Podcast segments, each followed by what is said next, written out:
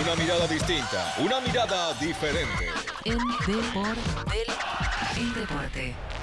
En Rayos y Centellas, Claudia Villapun nos cuenta ese otro lado del deporte y sus deportistas.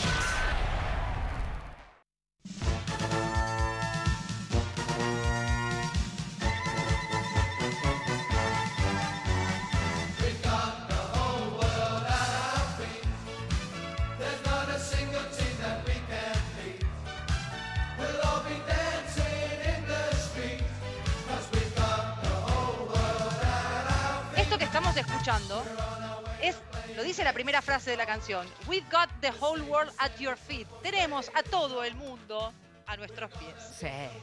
¿Quiénes son los que están cantando? Bueno, un grupo de músicos, pero sobre todo la selección inglesa de fútbol en 1986.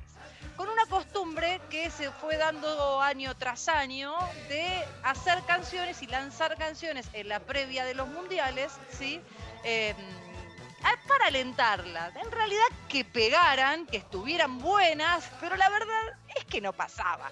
Imagínate que esto es 1986. Había otros estilos musicales para poder, eh, no sé, para poder usar, para poder hacer, para entretener. Me gusta Eh, igual, es de barra de, bor- de emborracharse. Pero Bueno. da más irlandés. Pero bueno, no sé por qué. Claro, imagínate. Y pasamos a la otra. Tenemos otra por ahí dando vueltas. Sí, señora. Oiga. Es medio como litoraleña, ¿no? Re, re. Es como ac- acá, es como de acá. Sí, el, el noroeste. This time we'll get it right, 1982. Esta vez lo vamos a hacer bien, 1982. Esta canción la grabó el plantel inglés antes del Mundial de 1982 en Abbey Road. Para que te des una idea. Ok, le o sea, podríamos, podrían haber utilizado, digo, son ingleses, hay estudios musicales, tenés la gente cantando, podríamos haber hecho algo un poco más interesante. Hay Che, otra pará, pará, no, no, está tan mal. Claudia, no le estás dando su oportunidad. ¿Vos decís que está muy mal esto? Pero vos te parece para esto para que el tema es es una canción que aliente, pero la idea es que circule en las radios, que se escuche, que alenta, que aliente. La escuchás tres veces y no la querés escuchar más. Es está. decís. Tiene, acá nos dice Leo Acevedo que tiene. Es Yellow Submarine. We only. Pará, ¿a dónde le entra, boludo? A mí me gusta. Yo la cantaría. Bueno, hay otra, hay otra más que no la traje, que se llama Three Lions, Three Lions on a Shirt, que tiene que ver con los tres leones del escudo de la camiseta inglesa. No la traje esa, porque estaban ahí, pero viste, vos, Opa. ella, ella es demasiado, es demasiado. Bueno, eh, tiene esta costumbre la selección inglesa de hacer temas, lo sigue haciendo, la del 2018 también. eh, sí. No, vos no la trajiste, pero acá no te la perdonan. No, no me la perdonan, a ver. I need not creative enough. I need things. enough. Pero claro. dining things.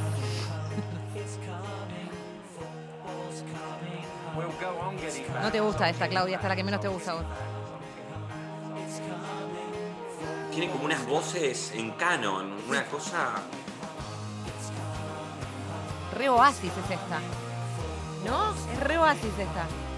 Che, me gustan las tres, diciendo 10 Claudia. minutos is coming home, the football is coming home, es lo único que dice durante 10 minutos. coming home, it's coming home. Everyone seems to know the score. Hermosa. Todos parecen saber cómo va el partido, es de score, se dice. Bueno, eh, ¿qué pasó? Después de que, de que ocurrió todo esto, van sacando esta- estas canciones una tras otra. De hecho, después de la que yo voy a contar, siguieron saliendo. Sí. Eh, estaban un día, se habían juntado en algún momento eh, Tony Wilson, que era el dueño de Factory Records. ¿sí? Eh, con quien manejaba las relaciones públicas de la selección inglesa. ¿sí? Que le estaba contando en ese momento que era fan de una de las bandas que él tenía para grabar en Factory Records y que venía de, de canta, que cantaban seguido en The Factory. Le dijo, Ok. che, ¿sabés qué? Yo soy muy fan, pero muy fan de New Order, Mm. pero mal, soy... ¿Y sabés qué? Me recoparía que New Order pudiera grabar la canción del próximo mundial de 1990. Y el tipo le dice, Chisi, ¿por qué no le preguntás? Claro. Que- a ver, hay que preguntar en la vida. ¿Por qué no preguntás? ¿Por qué no se te ocurre preguntarle? Bueno, así fue que llegaron New Order a grabar esta canción que se llama World in Motion y que un 21 de mayo, mira, la elegí de casualidad hoy, hoy es 20 de mayo, la elegí de casualidad en Ah. realidad, pero un 28, un 21 de mayo de 1990 eh, se lanzó como parte de la campaña a favor de la selección inglesa antes del Mundial. Bueno, New Order, junto a ellos el actor Kit Allen, que es el papá de Lily Allen, por si no lo saben, eh, y además, por supuesto, parte de la selección. Bueno, la idea era que estuvieran todos, pero el día que tenían que grabar, eh, Bobby Robson les dijo, bueno, miren, tenemos un partido, tenemos que ver por qué el domingo, en lugar de hacer un día de descanso, ¿por qué no nos vamos todos al estudio de grabación y grabamos? Grabamos, no sabían con quién iban a grabar, no tenían idea, no les habían Ah, dicho no le dijeron que era. New Order, porque si dicen New Order es imposible que no vayas, imposible. Bueno, ¿qué pasó? ¿Qué pasó? Cuentan, esto lo cuentan los mismos protagonistas, que el día que la grabación fueron seis jugadores nada más, directamente. Ahí se coparon. John Barnes, Paul Gascoigne, Des Walker, Peter Basley, Steven McMahon, McMahon, ahí está, y Chris Waddell. Fueron los únicos que dijeron que no se fueron al pub, porque el resto se fueron al pub en ese momento. Ja. El resto dijeron, bueno, vamos a ver de qué se trata. Eh, bueno, llegaron y dijeron, "Che, ¿qué, qué onda estos muchachos? Son los de New Order, los que están ahora de, de moda bastante. Acá. ¿Qué-? ¿Qué pasa? Bueno, los New Order en realidad tampoco eran fanáticos del fútbol y se encontraron con la situación de que les tiraron por la cabeza y ellos dijeron, sí, dale, agarremos. ¿Cómo no vamos a hacer una canción que dedicada al fútbol? Porque aparte vienen siendo bastante feas Claro. y bastante poco movidas. O sea, lo que te decía, entraban en el puesto 10, 8 de los charts y después bajaban al 70 directamente en una semana y todos se olvidaban de esta canción una vez que terminaba el Mundial Claro. y no le daban más bola. Eh, así que bueno, empezaron a hacer una letra, se las rebotaron varias, le iban a poner un nombre eh, que era E for England, E por Inglaterra, pero decían, no, mirá si en este momento tan particular confunden la E con E de éxtasis y empezamos a tener quilombo. y la Éxtasis.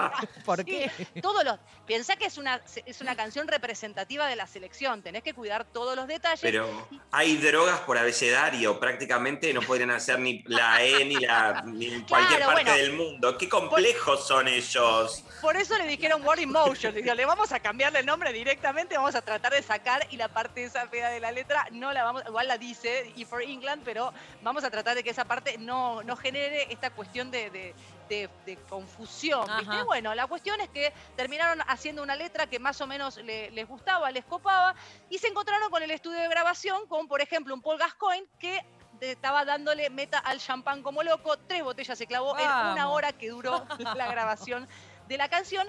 Jugadores que además no solamente no sabían que era New Order, sino que además no sabían la letra de la canción. Se la enteraron ahí. Ay. Pero no importa.